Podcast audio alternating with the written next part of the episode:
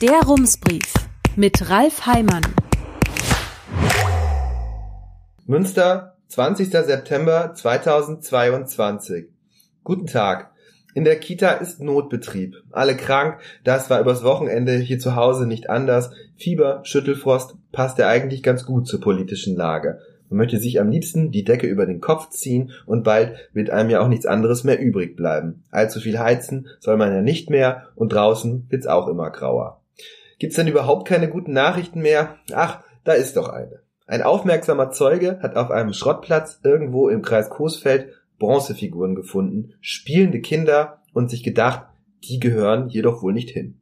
Er ging zur Polizei und es stellte sich heraus, er hatte recht. Das war am 4. August.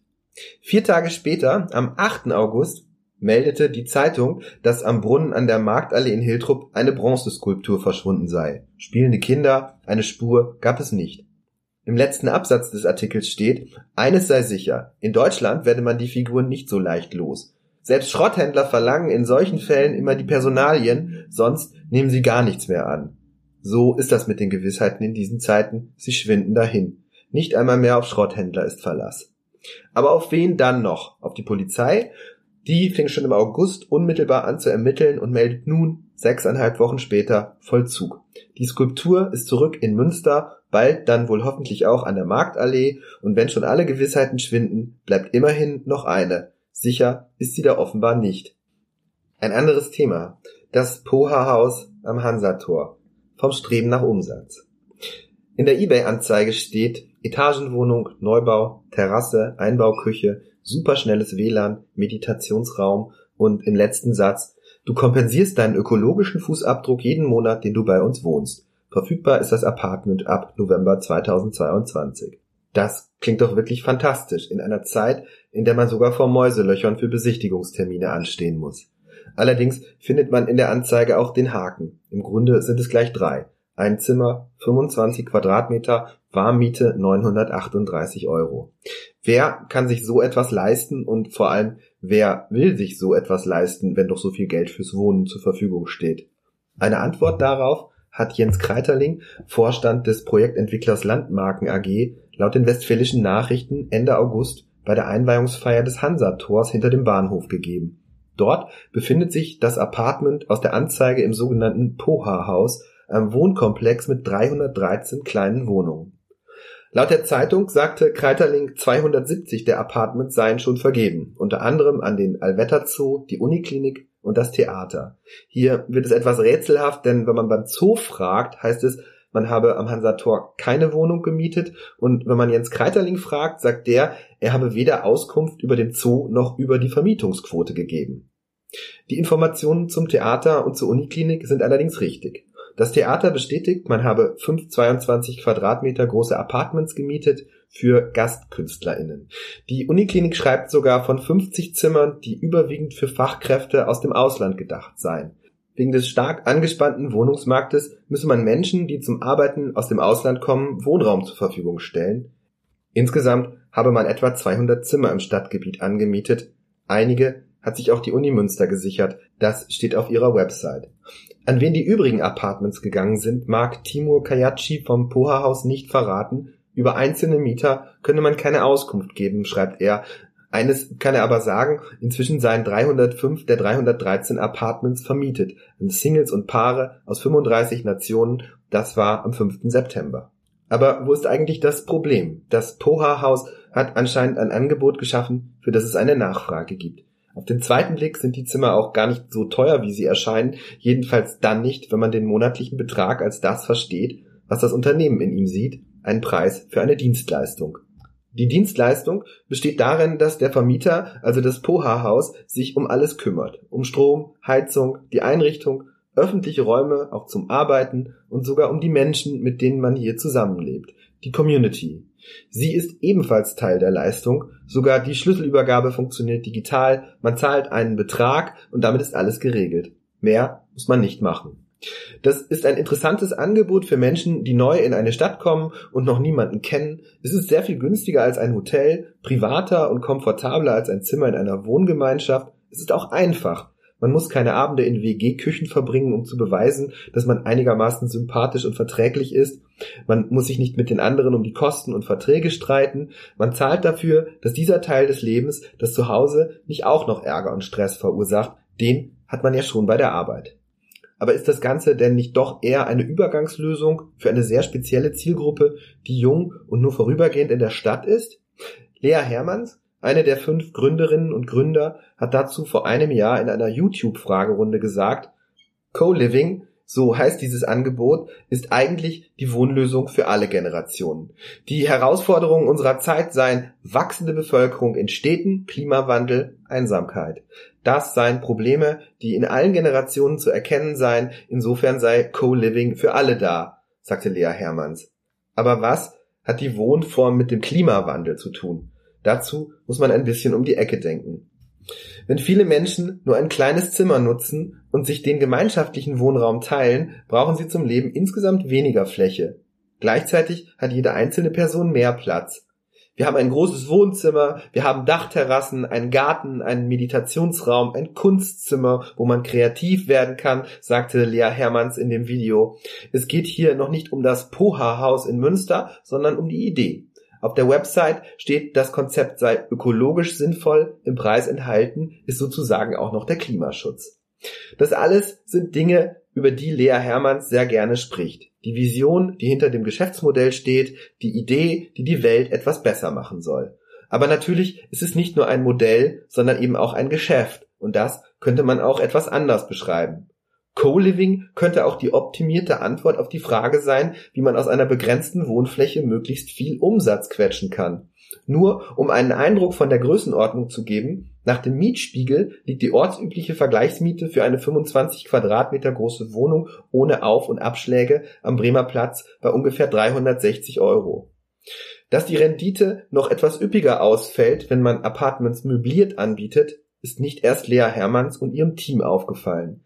Das wusste vor fünf Jahren auch schon der Investor Andreas Dahlmann. Er hatte auf der anderen Bahnhofseite zusammen mit dem Architekten Rainer Maria Kresing ein Hochhaus gebaut, das eigentlich sehr hoch werden sollte, 60 Meter. So hoch wollten Stadt und Politik es aber nicht haben, daher begrenzte man die Möglichkeiten der Investoren mit einem Bebauungsplan. So schrumpfte der Bau auf 45 Meter. Gleichzeitig verpflichtete man Deilmann und Kresing, ein Viertel der Apartments als günstigen Wohnraum anzubieten für 8,50 Euro pro Quadratmeter. Das machte Andreas Dahlmann auch tatsächlich, allerdings vermietete er die Wohnung, wie er später zugab, an ein Unternehmen seiner Frau. Die vermittelte sie ihrerseits, allerdings möbliert und sehr viel teurer. In der Gegend am Bahnhof ist diese Praxis inzwischen längst Standard. Die Mappener Gesellschaft Pro Immo Service bietet fast gegenüber von Deilmanns Metropolis Hochhaus und ein paar Meter weiter an der von Steubenstraße, also an gleich zwei Standorten, je nach Sichtweise top ausgestattete Apartments an attraktiven Standorten oder preislich bis aufs äußerste verteuerte Wohnungen an. Zur Auswahl stehen fünf Varianten. In der günstigsten, Typ A Smart, ist die Wohnung 24 Quadratmeter groß und kostet warm 617 Euro. Die Luxusvariante, Typ E Extended, hat zwei Zimmer, 62 Quadratmeter und einen monatlichen Preis von 1300 Euro, auch hier warm.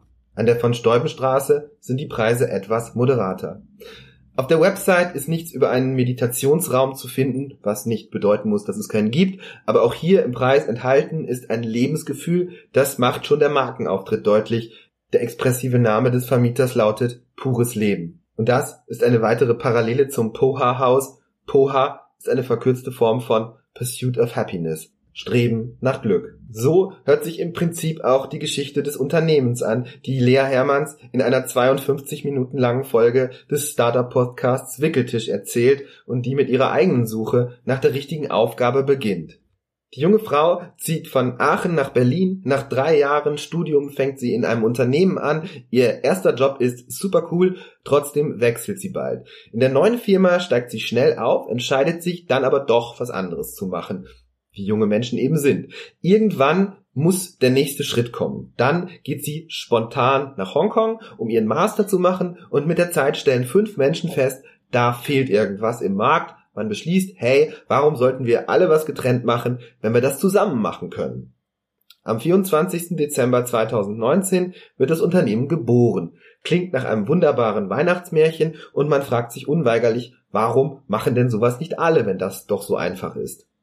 Was in der Podcast-Folge nicht erwähnt wird, Lea Hermanns ist die Tochter von Norbert Hermanns, dem Gründer der Landmarken AG. Hermanns stand im Jahr 2019 in der Liste der 1000 reichsten Deutschen mit einem Vermögen von etwa 100 Millionen Euro auf Platz 920, wie übrigens auch die Band Die Scorpions aus Hannover.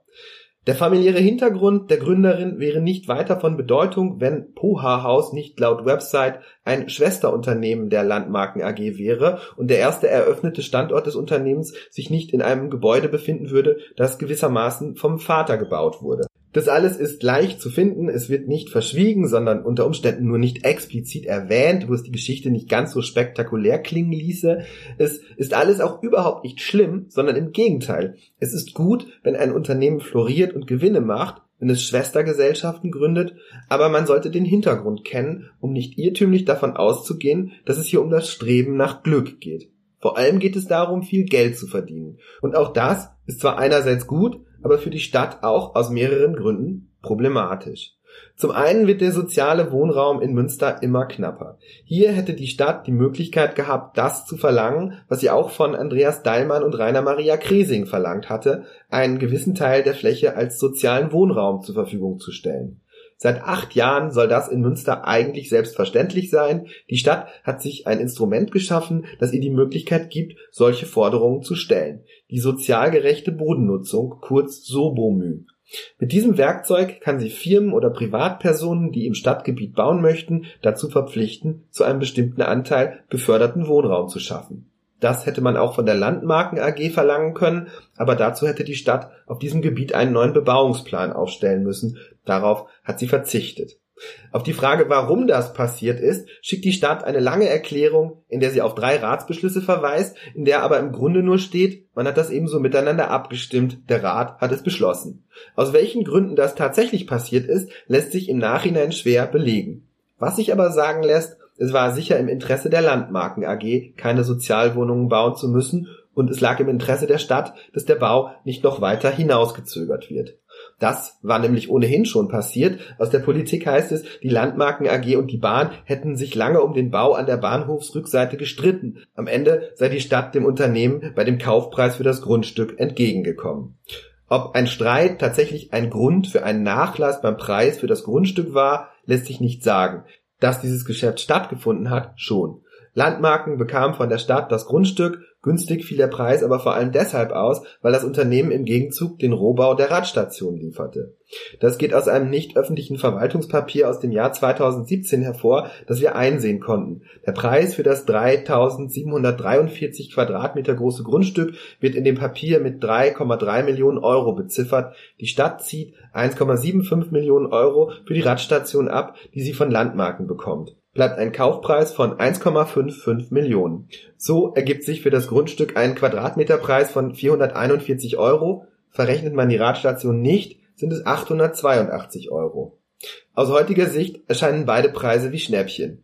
Der Richtwert zum Bodenpreis von damals lässt sich im Landesportal Boris nicht mehr nachschlagen. Heute liegt er an dieser Stelle bei 1800 Euro pro Quadratmeter.